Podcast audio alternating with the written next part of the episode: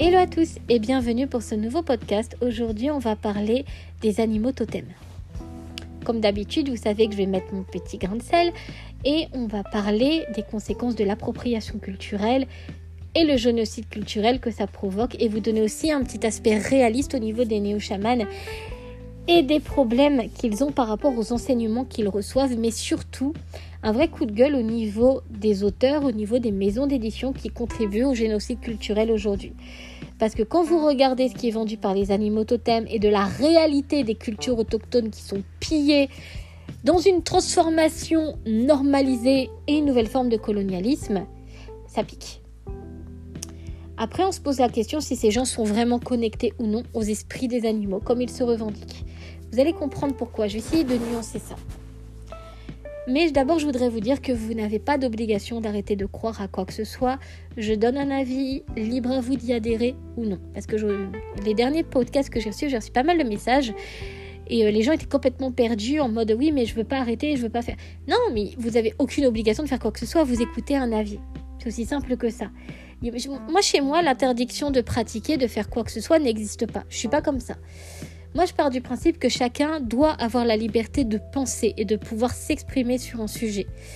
Et je pense que avoir du discernement et déconstruire les choses, ça peut également apporter du discernement.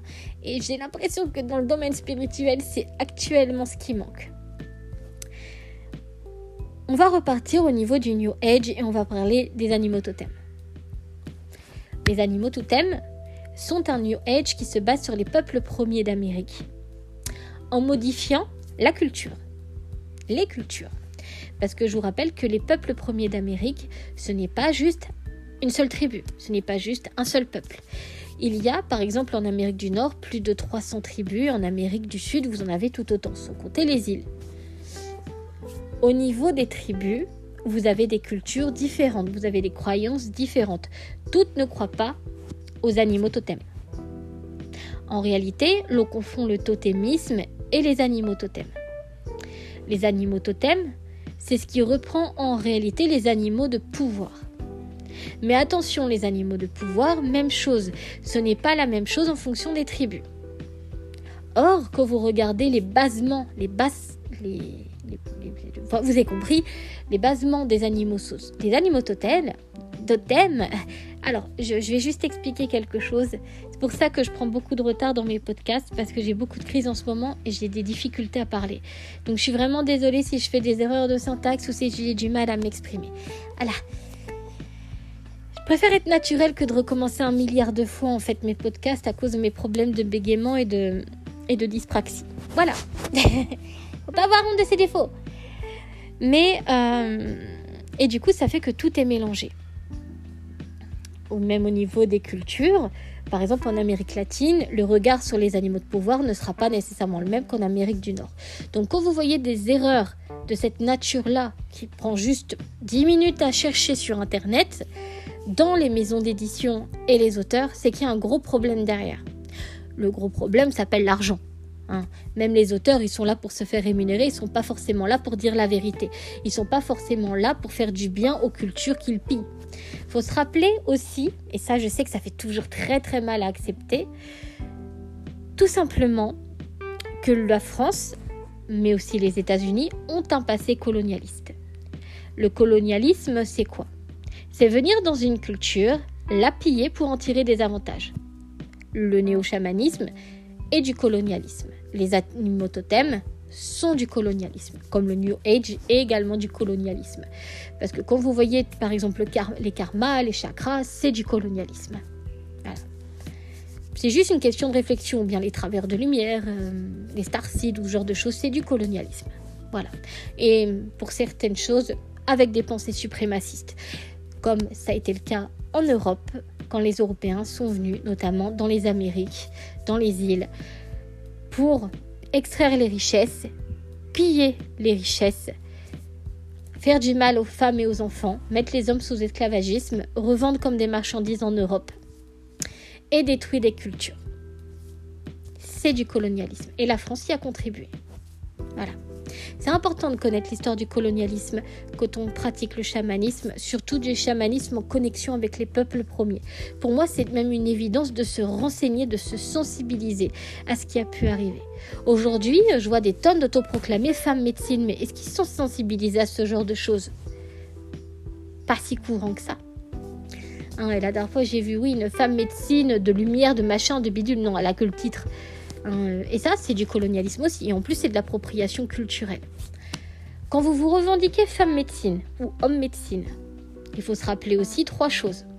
Numéro un, certains tribus nomment de cette manière-là les chamans. Ou parfois ils se font juste appeler chamans. Parfois ça va être des noms relatifs aux guérisons, ce genre de choses. En Amérique latine, les noms n'ont rien à voir. Par exemple, un guérisseur en Mexique va avoir plusieurs termes en fonction des régions, parce que toutes les régions des Mexiques euh, n'ont pas la même culture. Tout simplement les, les, conséquences du colonialisme qui a été fait par les Espagnols quand ils sont venus piller la terre, sans compter également les Portugais qui ont contribué également. Aujourd'hui, dans le temps, par exemple, les Mayas n'étaient pas au niveau des Tenochtitlan, ce qu'on appelait le Mexique, ils étaient beaucoup plus bas. Aujourd'hui, comme ils ont été assimilés de force, ils se sont regroupés. Au niveau des, différentes tribus, au niveau du Mexique, vous en avez énormément et tous ne parlent pas le même dialecte. C'est comme plus haut dans les, en Amérique du Nord. Même en Amérique centrale, les dialectes ne sont pas les mêmes et les cultures ne sont pas les mêmes. Et ça, c'est important également de le savoir. Mais du coup, au niveau des croyants, ça fait que c'est un. Moi, j'ai toujours, j'ai toujours cette impression par rapport aux différentes cultures que c'est comme un espèce de puzzle où chacun met une pièce différente, mais qui finalement se regroupe. Mais on va juste avoir des visions différentes. Par exemple, au niveau des conceptions du monde, au niveau des conceptions euh, des totems, parce que les totems, c'est aussi la signature d'un clan. Vous avez le clan de l'ours, le clan, le clan du, loup, le clan de la, pas forcément euh, la tortue. Enfin, vous voyez l'image. Vous avez plusieurs animaux par rapport à ça. Tout simplement parce qu'en fait, ils ont les attributs de l'animal. Il faut se rappeler que les peuples premiers, qu'importe d'où ils viennent au niveau des Amériques, hein, même que ce soit euh, au niveau de l'Amazonie ou euh, du Canada, ou même euh, entre les deux, c'est une question d'observation de la nature. Ils ont toujours été plus connectés à la nature que les Européens ne l'ont pas été. Peut-être que de nos anciennes valeurs celtiques, les choses étaient différentes, mais il y a eu 2000 ans qui ont été modifiés par la suite par le biais également euh, du christianisme et qui était aussi du colonialisme. Il faut dire aussi ce qui est. Sans côté qu'il y a eu des interdits religieux en Europe, la culture a été énormément bousillée par les catholiques. Évidemment, les, gens oublient ça quand ils revendiquent fièrement que la France est chrétienne. Ils oublient les génocides qui ont été faits les interdits religieux qu'ils ont reproduits dans d'autres pays. Hein? On, oublie bizarrement ça. Enfin bref. Mais... Euh ah, flûte je me suis perdue. J'y arriver. Mais du coup, par rapport à ça, donc euh, on revient par rapport euh, à la connexion qu'ils avaient, c'est tout simplement parce qu'il y avait une, identification au niveau de leur manière de, travailler, leur manière de, de, chasser. Parfois au niveau, ça pouvait aussi être la nourriture, par exemple, euh, les Apaches. Eux, c'est le nom du, côté totémisme, c'est tout simplement parce qu'en fait, ils mangeaient un certain type de viande et donc, il, récupérait également toutes les parties euh, de l'animal. Je, je, suis désolée, j'ai oublié le nom, mais ça, c'était par rapport au nom en fait des Apaches. C'était euh, ah, je sais plus le nom. Mais euh, voilà, c'était vraiment bien connecté en fait à l'esprit de l'animal parce qu'il était, il était récupéré, il était béni par rapport à ça. Du, coup, c'était vraiment un rapport précis au niveau de la tribu par rapport à l'animal et par rapport à la conception. Parce que les Apaches, c'était pas euh, un tipi comme on avait au niveau du Canada, c'était une autre construction, une autre forme, tout comme dans différentes tribus qui n'avaient pas forcément cette forme pyramidale. Ça aussi, c'est important de le savoir. Il y avait donc différentes choses. Euh, par exemple, il y avait des recherches archéologiques qui ont été faites où ils ont montré que euh, vous aviez des autochtones qui ne vivaient pas dans des tipis, mais dans des villages types. Donc en fait, ils avaient des maisons qui étaient faites en pierre ou en terre cuite. Au Mexique, c'était des maisons en terre cuite, c'était pas des tipis par exemple. Vous avez euh, différentes manières de vivre, différentes manières de penser. Ça ne veut pas dire que euh, n'étaient pas connectés ou ce genre de choses. Ils avaient juste une manière différente de voir les choses. Ils avaient tout simplement des origines et des mythologies différentes également.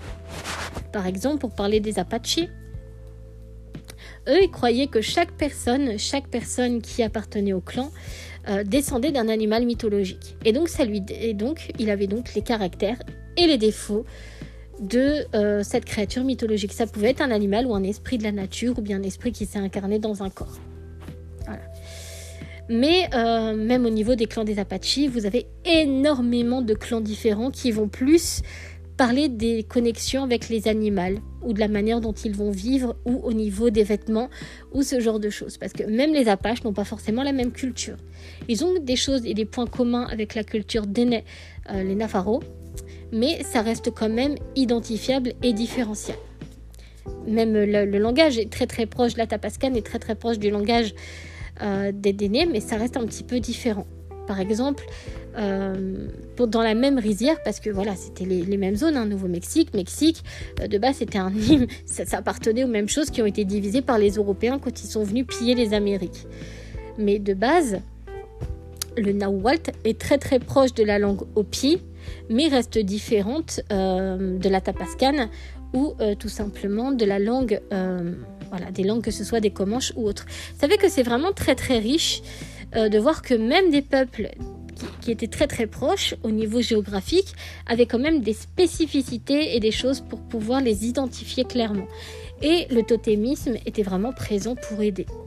À savoir que parfois ils parlaient plusieurs dialectes ou parfois ils utilisaient le langage des mains pour pouvoir communiquer. Donc c'était vraiment très très variable. Parce qu'il faut savoir que au niveau euh, des peuples premiers, c'était surtout des c'était surtout des peuples qui étaient souvent nomades. Certains étaient vraiment bien ancrés à leur terre, d'autres étaient nomades et vivaient justement des échanges et des partages, notamment du commerce.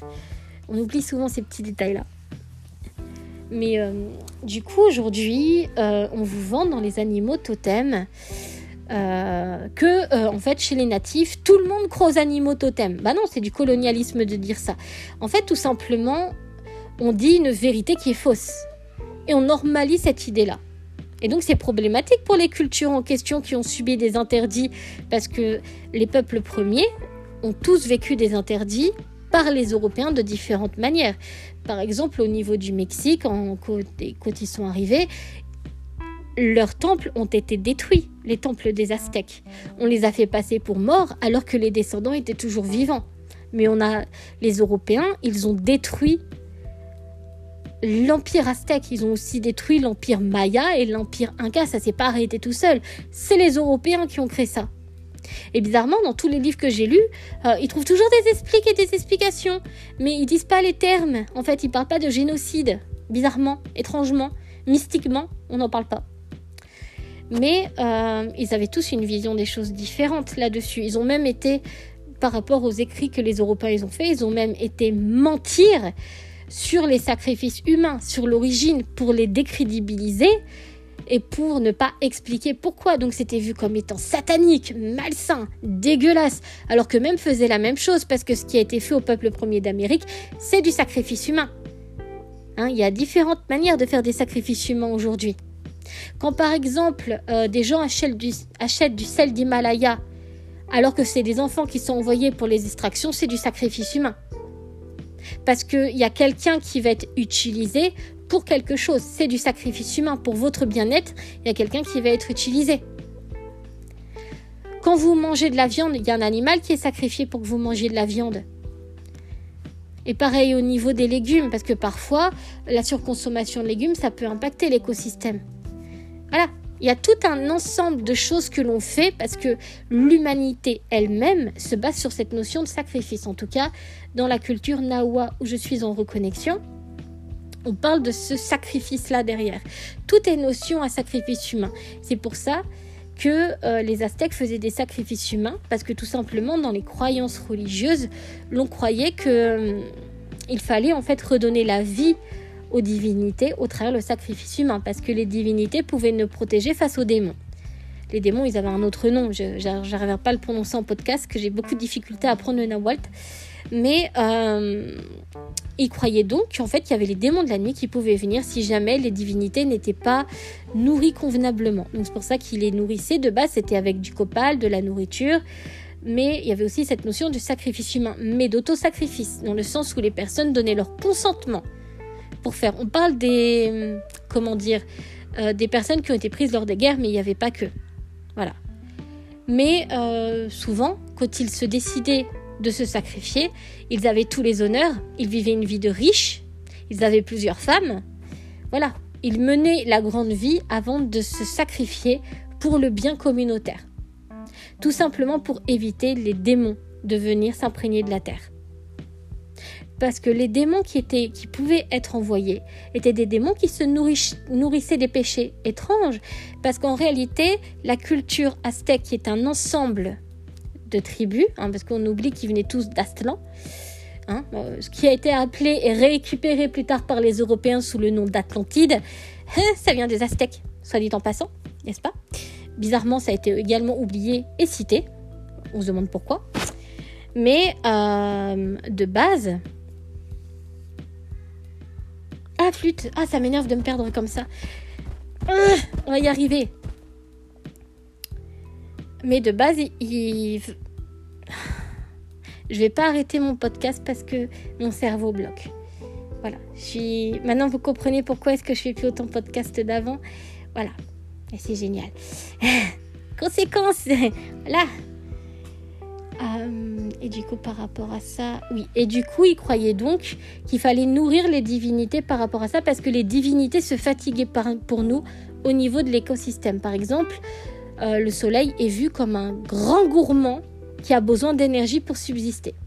Et donc cette énergie était donnée au travers le copal, au niveau de différents moyens, au niveau des chants, au niveau des danses, mais aussi au niveau des sacrifices humains mais il n'y avait pas ce côté bestial, inhumain ou quoi que ce soit qui a été rapporté non pas par les autochtones, mais par les Européens qui eux, bizarrement, se sont fait passer aux sauveurs alors que derrière, il y avait des viols, de la pédophilie et de l'esclavagisme. Et bizarrement, on n'entend jamais ce genre de discours avec les néo-chamans. Par contre, faire des cérémonies qu'ils ne devraient pas faire, ou appeler des ancêtres qu'ils n'ont pas pour faire des cérémonies payantes, ça ils savent faire, étrangement. L'argent, c'est l'argent. Mais bon, et du coup, on parlait par rapport au colonialisme, par rapport à tout ça. Et aujourd'hui, tout ça, c'est juste devenu du merchandising. Hein. Les animaux totems, c'est du merchandising. Hein, euh, c'est pas parce que, que vous êtes un chaman que vous avez un animal connecté. Si vous n'y croyez pas, ou si ce n'est pas votre culture, vous n'avez pas forcément de connexion. Ça va dépendre de vous aussi. Souvent, quand on a ce qu'on appelle, dans la culture nahua, on appelle ça un nawali. Le nawali, c'est un esprit. C'est l'essence. Par exemple, on a ce qu'on appelle le tonali. Le tonali, c'est l'esprit, c'est l'âme. C'est aussi ce qui donne la fonction rationnelle. Donc, c'est aussi ce qui donne les qualités et les défauts. Le nawali, c'est directement l'esprit qui est connecté à ça. C'est, euh, ça peut être un animal qui est connecté, euh, un animal qui est connecté à l'esprit, ou ça peut être tout simplement euh, un esprit de la nature, ou ça peut être aussi une divinité. Par exemple, euh, vous pouvez très bien en avoir un ou deux. Par exemple, vous pouvez être quelqu'un de profondément colérique. Vous serez associé avec le Nawali du tonnerre. Mais vous aurez les qualités et les défauts. Et ça, c'est important de bien connaître, que ce soit les animaux ou que ce soit les esprits de la nature, de connaître les deux là, parce que les deux font des choses. Regardez en quoi ça apporte un bénéfice et en quoi ça n'apporte pas de bénéfice. Par exemple, quelqu'un qui est dans le tonnerre, c'est quelqu'un qui est colérique, et quand on est colérique, on peut être violent, on peut être destructeur, on peut être brutal. Mais paradoxalement, ça peut réveiller. Donc ça peut être également euh, une personnalité qui va être assez bourrine, mais qui va être prêt à nous défendre en cas de problème. Voilà, il y a les qualités et il y a les défauts, et en fonction de la personne, il va y avoir des intensités qui seront différentes. J'ai pas trouvé de, de Nawali euh, coupé, c'est-à-dire qu'en gros, genre vous vous n'avez pas de, de nombre prédéfini, mais généralement vous en avez. Euh, j'avais lu par exemple que le soleil pouvait en avoir 6. Parce que le soleil, par exemple, il a l'aigle, il a le loup, euh, tout simplement pour montrer que le soleil est vu comme un très grand prédateur, qu'il faut constamment nourrir parce qu'il a toujours faim. C'est pour ça que, au niveau des cultures par rapport aux animaux totems, c'est important de savoir d'où viennent les croyances, pourquoi est-ce que le totémisme existe de cette manière-là? De quelle culture ça vient? Généralement, les animaux totems, au niveau des esprits, ça peut venir de différentes tribus. Par exemple, comme je disais par rapport à la culture Nawa, ça peut venir également des, clans Anashinabe, qui est également énormément pillé. Les attrape-rêves qui sont normalisés par les néo-chamans européens, eh bien en fait, c'est spécifique à ce clan-là. Vous avez, je pense, quelques autres qui doivent en faire, mais de mes recherches que j'ai pu faire, je peux faire une erreur là-dessus, sujet à caution évidemment, je n'ai trouvé que ce clan qui font des attrape-rêves. Donc c'est pas euh, les milliers, le millier de tribus qui existent dans tout le continent qui les font. Et ça, c'est les Européens, une nouvelle fois, qui foutent la merde. C'est pour ça que toujours faire vos recherches sur les origines de chaque chose peut vous apporter du discernement et éviter de nourrir des génocides culturels. Après, si vous y croyez, que vous vous sentez à l'aise et que vous ressentez une connexion, c'est pas à moi de vous dire, comme je disais au tout début du podcast, je crois, parce que la mémoire, voilà. Euh, c'est pas à moi de vous dire, mais tu dois arrêter de croire de cette manière-là ou quoi que ce soit. Non, si vous ressentez une connexion, tant mieux pour vous. Tant que vous trouvez votre équilibre derrière, parce que de base, c'est pas juste s'identifier à un animal, c'est trouver son équilibre, comprendre l'équilibre qu'on a besoin. Moi, par exemple, au niveau, j'ai toujours ressenti ça, j'en ai deux, et j'ai énormément de mal à trouver mon équilibre par rapport à ça, et j'ai compris d'où ça vient, et je travaille dessus, et quand les deux seront équilibrés, bah, ça va apporter l'équilibre parce que dans la culture nawa, l'équilibre, c'est ce qui donne la vie, c'est ce qui donne le bien-être, c'est ce qui donne le bonheur. Et si vous avez un déséquilibre au niveau de vos, de vos centres vitaux, par exemple, euh, on parle aujourd'hui de chakras, mais pareil, les chakras, c'est aussi, c'est devenu du grand n'importe quoi, toujours à cause des mènes, toujours à cause des Européens, alors que de base, ça n'a rien à voir. Euh, chez euh, les Aztèques, en fait, il y a trois centres il y a le foie, il y a le cœur et il y a l'esprit. Donc ils ont tous les trois, je l'avais déjà expliqué, ils ont tous les trois trois noms différents. La tête c'est le, tonali, le foie c'est yotle et le cœur c'est... Oh, je, l'ai oublié, en plus il est facile. Et les galères de la reconnexion c'est que vous oubliez facilement les termes. Désolé. Théoria, théoria, voilà. Théoria, voilà et euh, les trois doivent être en harmonie. S'ils ne sont pas harmonisés, ça peut apporter ce qu'on appelle le cocolis, c'est-à-dire la maladie. Mais euh, dans votre tonali, vous avez ce que j'expliquais du coup, le nawali, donc cet équilibre. Et votre comportement peut en effet entraîner des déséquilibres parce que vous pouvez également blesser des gens. Et ça, forcément, derrière, dans la culture, l'on croit que ça peut mettre les divinités en colère et qu'ils peuvent nous apporter la maladie également. Ce que d'autres appellent le karma, ça peut être apporté par la maladie. Voilà. C'est pour ça que être en équilibre, trouver son équilibre au niveau de ses qualités et ses défauts, vous en avez besoin parce que trop de qualités peut faire un déséquilibre, trop de défauts, même chose, faut être équilibré entre les deux et savoir dans les qualités et les défauts qu'est-ce qui peut blesser nous-mêmes ou autrui. C'est aussi une question de remise en question. Avoir un esprit animal connecté, c'est aussi connaître, comme je disais, son écosystème. Comment est-ce qu'il vit? Quel est son instinct? Comment il agit sur la nature? Comment il protège la nature? Ça aussi, c'est important de le savoir. C'est juste pas Ah, moi, je suis connecté à l'esprit du loup. Mais est-ce que c'est vrai? Est-ce que tu as l'instinct du loup? Comment tu régules ton instinct? Est-ce que tu as juste cet animal-là et l'autre si tu en as un autre? Quelles seront tes qualités et les défauts? Quels sont les déséquilibres? Parce que Évidemment, vous avez un déséquilibre entre les deux. Par exemple, on disait que le soleil était un grand prédateur, mais il a aussi ses qualités. Il est très loyal, il est protecteur au travers euh, le, guerrier roi qu'on appelle aussi Wishtopukushli. C'est le roi soleil, voilà tout simplement, le dieu soleil qui apporte la vie, mais il est très gourmand parce que faire la guerre contre les ténèbres, ça épuise et ça donne faim. Vous avez vraiment cette cette espèce de loyauté au niveau des, forces de la nature, mais aussi une certaine forme de logique. La guerre, ça fatigue. Et donc, il faut se nourrir derrière, mais il faut aussi penser ses plaies. Parce que quel genre de guerrier on est? Et ça, c'est bien important de connaître les différentes cultures et les différentes visions par rapport aux choses. Par exemple, pour les Nawa, un guerrier, il doit avoir une moralité. Et la moralité, elle se travaille. Il y a des choses à faire et des choses à ne pas faire petit, petit instant, euh, petite discussion là-dessus euh, sur ce sujet.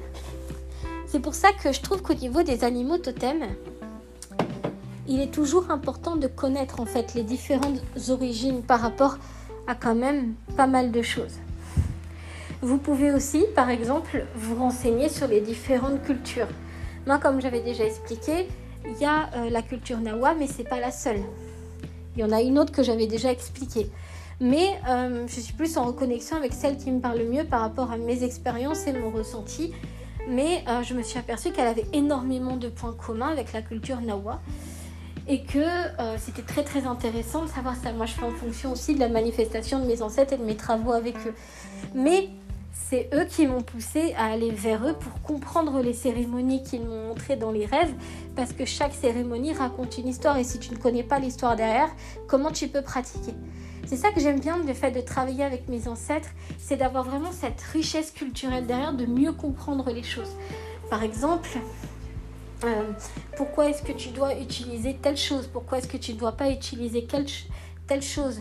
Euh, Pourquoi telle chose est dangereuse? Pourquoi telle chose? C'est vraiment s'intéresser à chaque détail, chaque outil avec son histoire pour mieux comprendre les choses. Et c'est là que vous avez vraiment une richesse pour pratiquer parce que du coup, ça vous permet de mieux anticiper les choses. Par exemple, aujourd'hui, tout le monde veut un tambour, mais est-ce qu'ils savent l'histoire du tambour?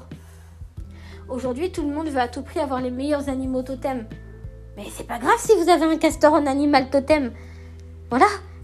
Ou une biche c'est bien, j'ai une biche, alors voilà. j'ai surtout les défauts. Donc voilà, les, les qualités, voilà, c'est que, vous connaissez cet animal-là. Voilà, j'ai la dépression. Enfin bref.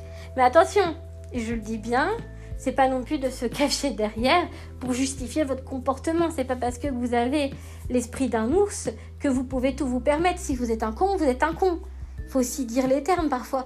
faut pas oublier que vous êtes censé trouver votre part de responsabilité dans cette harmonie. Si vous ne la trouvez pas, c'est que vous ne cherchez pas en vous. Et ça, c'est problématique parce que euh, vous avez besoin de vous, de vous découvrir, de vous trouver. Parce que si vous ne savez pas ce que vous avez à l'intérieur de vous, comment vous pouvez savoir comment le faire pour les autres, comment vous pouvez guider et aider les gens? Ça, mes ancêtres, ils m'ont bien expliqué que d'être en...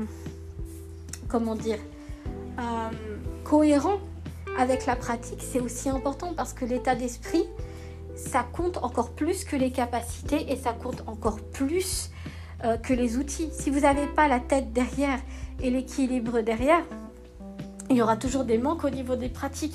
Et surtout, vous pouvez avoir énormément de problèmes par la suite. Voilà. Ça, c'est... Et je trouve que ces enseignements-là, pourtant, ce sont des enseignements que j'ai pu faire vérifier des enseignements qui sont stables, pourquoi est-ce qu'on ne les retrouve pas chez les néo-chamans ou sur les chamans de formation ou même sur les bouquins sur le néo-chamanisme? Pourquoi ce n'est pas dedans alors que c'est le plus important? Parce que dans les formations que vous payez pour un week-end ou pour deux semaines, vous n'avez pas le temps de faire ça. Et eux-mêmes ne le font pas. Tout simplement parce qu'il faut dire aussi les termes, ça va pas clair une nouvelle fois, mais dans cette chasse d'appropriation culturelle, il y a des manques. Ce n'est pas normal qu'un néo-chaman vous forme au chamanisme basé sur de l'appropriation culturelle, de mélanger la culture mongolienne ou sibérienne avec la culture autochtone.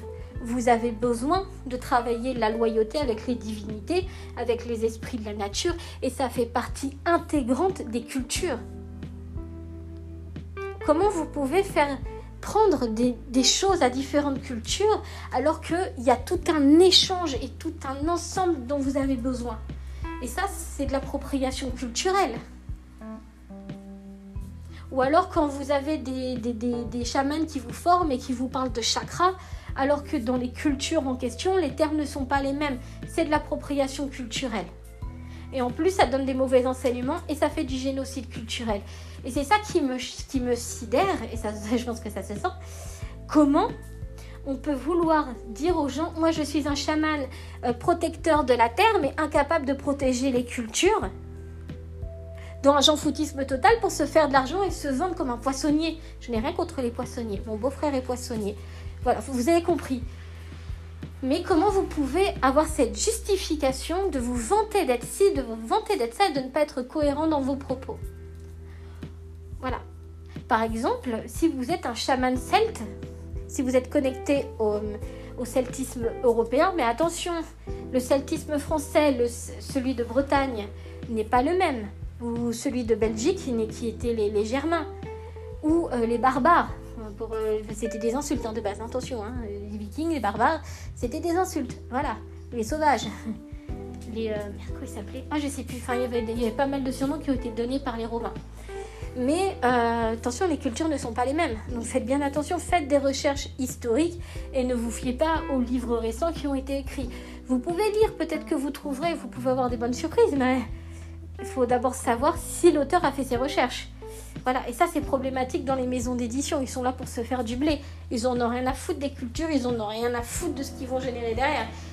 Ça, ça a toujours été, ça sera toujours mais euh, vous n'avez pas besoin d'utiliser de la sauge blanche si vous avez, choisi une voie celtique. Il n'y a pas de sauge blanche. C'est d'autres utilisations. On va utiliser des baguettes de sourcier et non pas le tambour, parce que le tambour qui est utilisé a un autre nom. C'est pas le même que les autochtones d'Amérique ou que les Sibériens. C'est un qui est beaucoup plus gros et beaucoup plus dense, qui est utilisé à certaines occasions. Et ça, c'est de la recherche qui est faite derrière vous n'avez pas besoin de sauge blanche. Vous n'avez pas. Si vous avez des ancêtres autochtones, oui, vous pouvez utiliser de la sauge blanche. Je le dis clairement, pour avoir demandé à une quantité astronomique.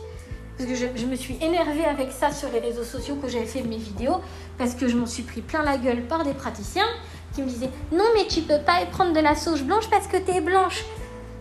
Couillonne des bacs à sable, quand tu es métisse, tu as du sang, tu as des ancêtres. Et pour utiliser la souche blanche, tu te reconnectes à tes ancêtres avec. Voilà. C'est aussi simple que ça, ça fait partie de la culture. Alors en plus, ça venait des gens qui se disaient connaisseurs de la culture. C'est là que j'ai réalisé que même sur TikTok, les gens, ils sont là juste pour vendre leurs leur trucs, mais qu'ils n'ont rien à foutre non plus des cultures. Hein? Et euh, il y en a beaucoup qui se défaussent en mode « Oh, je ne savais pas Google est ton ami !» Enfin bref. Mais euh, du coup, ça fait que j'ai été demandée à énormément parce que moi, j'avais mes ancêtres qui me disait d'utiliser la sauge blanche pour telle chose. Et moi, j'étais complètement paniquée parce que je pensais que je faisais de l'appropriation culturelle sans comprendre l'histoire de la sauge blanche. Donc c'est en ayant fait mes recherches, en ayant posé les bonnes questions aux bonnes personnes qu'on m'a répondu. Voilà. Donc j'ai quand même perdu des mots à cause de ça. Mais si vous avez des ancêtres communs, vous pouvez, mais attention avec vos ancêtres. Euh, comme j'avais expliqué, ça peut être dangereux avec les ancêtres. C'est pas aussi facile que ça a l'air. Hein. Mais euh, voilà, vous avez des choses qui vont être relatives. Par exemple, au Mexique, moi pour les divinités où je suis en reconnexion, euh, c'est du copal et pas de la sauge blanche. La sauge blanche, elle va être utilisée pour des rites de guérison, mais elle va pas être utilisée de la même manière qu'en Amérique du Nord. Par contre, les deux, il y a quand même cette notion avec les ancêtres et la même utilisation par rapport à ça. Voilà, petite explication. Sauf que pour ceux d'Amérique du Nord, même si je ne connais pas spécialement les cérémonies ou autres par rapport à ça, c'est plus des explications que j'ai pu trouver. Mais euh, ce n'est pas fait de la même manière, les travaux ne sont pas faits de la même manière et les cérémonies ne sont pas les mêmes. Par exemple, à l'autre culture où je suis reconnais, en, pas en reconnexion, mais en. Je sais pas trop comment expliquer. Je sais pas forcément une connexion. Je sais pas trop comment expliquer. Enfin bref, on va dire que j'étudie. Voilà. Euh, les cérémonies n'ont strictement rien à voir et c'est vraiment spécifique au clan spécifique de la tribu spécifique. Vous ne retrouvez pas les mêmes, ils ne vont pas avoir les mêmes chants. Enfin, voilà, par exemple, vous comparez la culture Lakota et la culture Apache, du coup, ben, j'avais déjà, voilà, spoilé, je l'avais déjà dit. J'aime pas en parler parce que j'avais déjà expliqué les raisons. Euh, ça n'a rien à voir, les cérémonies ne sont pas les mêmes. Donc, du coup, voilà, par rapport à ça. Mais euh, il y a pas mal de choses, hein. par exemple, les gens. Euh, euh, qui, normalise aussi certaines choses comme euh, oui, moi dans une vie antérieure, j'étais un autochtone, euh, du coup je me permets de porter une régalia alors que la régalia elle-même a une histoire. par exemple, je ne suis pas indigène, je ne suis pas autochtone, je ne suis pas Première Nation, je ne suis rien du tout. Je suis juste une descendante européenne qui est mixée. Et c'est ok. Mais en aucun droit, je ne porte les maquillages culturels de mes ancêtres où euh, je porte une régalia, où je vais me déguiser en natif si j'ai des rituels à faire. Moi, j'y vais, en, j'y vais juste en basket et en chemise en fait. C'est, ou alors j'ai une robe de cérémonie qui, qui n'a strictement rien à voir avec les cultures en question, c'est juste parce qu'elle ne me gratte pas. Enfin bref. Mais euh, même si mes ancêtres, eux, parfois, ils sont obligés de me pousser au cul pour certaines choses, parce que je n'arrive pas, en fait, moi, à comprendre certaines choses par rapport à ça. Parce que j'ai encore besoin de faire un grand travail de discernement là-dessus. C'est aussi l'impact des Européens sur l'État, sur le mental. Parce que eux, les Européens, vont vous dire non, tu ne peux pas faire ça. Mais paradoxalement, quand tu demandes à d'autres, ils vont dire bah, écoute, si tu es en connexion, si tu reçois un enseignement venant de tes ancêtres ou venant de divinités, tu peux, tu dois même les respecter. Et ça, c'est compliqué l'état d'esprit. Et tout, écoutez, on a tous nos qualités et nos défauts. Mais c'est ça aussi que je retrouve pas forcément dans euh, le néo-chamanisme et les discours que certains ont. Je parle pas pour tout le monde, toujours évidemment. Euh, il n'y a pas d'explication en fait. Il n'y a aucun enseignement qui vienne de leurs ancêtres, même s'il y en a qui s'autoproclament.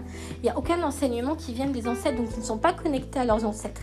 Est-ce que c'est eux qui n'arrivent pas à les entendre, à les percevoir, à les ressentir? C'est possible, on a tous des capacités différentes par rapport à ça. Mais, euh, ou est-ce que c'est tout simplement parce qu'ils se fourvoient eux-mêmes? Parce que, mais moi, ça les enseignements que je reçois par rapport à mes ancêtres, ça me perturbe toujours énormément parce que je comprends pas. Mais voilà, un jour, je. Voilà. Et c'est vrai que par rapport à ça, c'est toujours hyper compliqué. Puis il n'y a personne qui vous aide. Hein. Il n'y a pas de communauté entre chamans. Non, non, non. Il n'y a pas. Donc vous attendez pas à vous mettre dans ce truc-là. Vous aurez des personnes qui voudront prendre avantage sur vous comme dans la médiumnité, parce que c'est la même chose. Mais euh, vous n'aurez pas forcément de personnes qui sont là pour le bien de votre pratique. Parce que les Européens ne sont pas du genre à donner des bons encouragements. Quand ils voient que vous réussissez à faire des choses que n'arrivent pas à faire, ils vont tout faire pour vous faire tomber et vous faire sentir inférieur à eux. Je préfère bien expliquer ça et ça c'est un fait. Les Européens sont comme ça, vous le voyez hein, dans leur comportement. Donc voilà. Mais euh, du coup, pour terminer avec les animaux totems, je suis repartie encore loin dans mes, dans mes explications. Euh, de base, je tiens bien à réexpliquer parce que je sais que quand on est un descendant blanc, on est assimilé de force au prétendant, que j'ai juste une pratique avec mes ancêtres. Voilà, je le redis. Ça, on peut en discuter en privé, je peux vous. Voilà. Mais euh, je ne revendique aucune identité parce que j'en ai pas. D'ailleurs, je ferai un podcast Comment définir son identité culturelle quand on est le fruit d'un métissage culturel Ça peut être hyper intéressant comme discussion parce que c'est des sujets qu'on trouve pas forcément. Du coup, voilà. Mais à savoir qu'au niveau de ma pratique, au niveau de mes recherches, j'essaie toujours de rester le plus. Je suis quelqu'un qui est traditionnaliste de base. Mais euh, j'essaie toujours de rester le... en mode tête chercheuse pour mieux essayer d'adapter, pour mieux essayer de comprendre les choses. Voilà. C'est peut-être un défaut que j'ai. Mais voilà, c'est pas évident. Ah oui, mais c'est ça que j'avais oublié de dire. Vous voyez à quel point j'ai jamais la tête en face des trous, vous avez compris. Euh, par exemple, pour, les, pour le chamanisme, ah, je connais pas beaucoup le chamanisme celtique, mais euh, les herbes que vous allez avoir ne, sont pas des herbes étrangères, c'est des herbes que vous retrouvez dans l'écosystème que vous avez. Du coup, voilà. Et oui, l'écosystème, c'est aussi important. Je sais que c'est compliqué quand on est appelé, parce que le chamanisme, on est appelé. au niveau des traditions, des peuples, peuples premiers, vous l'avez cet appel, vous le retrouvez. Au niveau des capacités, c'est pas parce que vous avez des capacités que vous êtes nécessairement appelé vers le chamanisme. C'est deux choses différentes. Cet appel, vous pouvez l'avoir n'importe quand dans votre vie. Vous ne naissez pas nécessairement avec des capacités non plus, parce que quand j'entends des gens, je suis chamane de naissance. Avant, tu te rappelles quand tu avais six mois que tu t'étais ta mère, ce que tu faisais? Tu te rappelles de tes états de transe et que tu utilisais déjà un tambour? Voilà. Enfin, un tambour, vous n'avez pas forcément besoin d'objets, mais vous avez compris l'idée. Euh, la vantardise, vous savez que ça n'apporte absolument rien de bon. C'est ce qui bloque votre esprit, justement. La modestie, ça va ouvrir des portes, alors que la vantardise, ça va fermer des portes. Et puis, ça montre aussi un profond manque affectif. On a besoin de parler, on a besoin de s'identifier. On a besoin d'être réconforté ou d'être adulé. Et ça, ça montre qu'il y a un manque derrière. Et ça, c'est aussi important de bien le travailler. Parce que quand vous avez des gens en face de vous qui souffrent et qui peuvent avoir ce genre de problème, si vous n'avez pas traversé pour vous en sortir, comment vous pouvez guérir les gens? Mes ancêtres, ils sont toujours très catégoriques au niveau de cette, de cette information-là. Si tu ne guéris pas, comment tu peux dire aux gens je peux te guérir? Parce que quand vous avez aujourd'hui des dérives à cause des Européens, parce que c'est toujours eux, en plus manque de Paul, oui, bah c'est compliqué Ou par exemple, quand vous avez des guérisseurs qui vous disent Oui, moi je peux te guérir de la dépression, et que le lendemain tu les, dis, tu les vois Oh, mais euh, je déprime aujourd'hui, puis après ils mettent ça sur le compte de la lune. Non, tu déprimes, tu déprimes, c'est que tu fais une dépression, ou c'est que tu as de la nervosité à travailler. Voilà. Il suffit juste d'accepter. C'est ok d'avoir des émotions. C'est ok d'être triste. C'est ok d'être heureux. Moi, il y a des jours où je culpabilise d'être malade. Il y a des jours où je culpabilise parce que je parle pas bien. Il y a des jours où je culpabilise parce que je dois, utiliser ma canne. Et puis il y a des jours où je suis de bonne humeur. C'est ok. On ressent tous des émotions tristes ou des émotions heureuses ou des émotions colériques. Mais c'est juste l'extraction en fait d'un sentiment qu'on doit comprendre. Et c'est pas euh, comme j'ai déjà pu entendre dans le dans New Age. Oui, mais si tu es en colère, ça fait baisser tes vibrations. Écoute, il y a un an, tu savais même pas ce que c'était qu'une vibration et ça n'a rien changé à ta vie. Et en plus, ça ne change rien non plus à maintenant parce que ça fait culpabiliser les autres. Je pense vraiment que tu aides les gens. Non, la culpabilité n'aide personne. Hein. La culpabilité, c'est ce qui rend malade. Voilà. je vais me calmer. De toute façon, on va arrêter le podcast là au niveau de cette discussion-là. Euh, j'espère en tout cas que ça a apporté quelques éléments de réponse. Je sais que parfois je parle de trop, que je parle pour rien dire, mais euh, voilà, je trouve que parler à cœur ouvert, et d'utiliser des termes qu'on doit expliquer, des vrais termes qui font vraiment éveiller les consciences, c'est toujours bon que de fermer les yeux sur un problème dont d'autres vont payer des conséquences. Parce que derrière, quand vous dites oui, moi je suis un chaman connecté à la nature, mais euh, les cultures font partie de la nature. Et les cultures autochtones, mais aussi d'autres cultures au travers le monde, sont plus connectées que les, que les personnes européennes. Aujourd'hui, on est tous absorbés par l'argent. On est tous absorbés parce que parce qu'on appelle le dieu d'or. Aujourd'hui, on est absorbé par des manques affectifs provoqués par l'argent. On est bien loin de l'écosystème. Aujourd'hui, on est dans un système d'offres et de demandes particulièrement pervers où il y a toujours quelqu'un qui est sacrifié ou toujours quelque chose. Et ça, accepter ce fait-là, c'est difficile. Et tout le monde est concerné. Il n'y a pas une personne qui est concernée. Par exemple, quand vous regardez ce qui se passe aujourd'hui en Amazonie, pour le bien de certains, d'autres sont sacrifiés. Ou alors on va sacrifier l'Amazonie qui nous permet de vivre, qui nous permet de respirer. Aujourd'hui, quand vous avez la dernière fois, j'avais, balisé avec ça, j'ai pas fait attention quand j'étais à Aldi. En même temps, c'est Aldi, hein, voilà. Mais euh, quand, j'ai, acheté mes tomates, euh, mes bananes, que je les ai mis à la maison et tout. En fait, je n'avais pas pisté. Pourtant, c'était marqué en gros hein, dans le magasin. Même pas, c'est même pas marqué en gros en fait. C'est ça qui m'a vraiment saoulé. C'est écrit en petit et quand t'as pas de lunettes, bah tu vois pas. Mais euh, et du coup, en fait, j'ai vu sur l'étiquette que ça venait du Pérou. Donc il y a, il y a eu, ça m'a choqué en fait. Je n'avais pas percuté qu'on était capable d'aller chercher des bananes au Pérou alors que vous en avez en Europe. Pourquoi? L'offre et la demande. Voilà. Évidemment, je sais pas pour vous faire culpabiliser ou quoi que ce soit. Euh, voilà, je ne sais pas trop comment expliquer d'autre. Mais euh, le monde est comme ça aujourd'hui. Et faire processus arrière, je ne sais pas si c'est faisable malheureusement.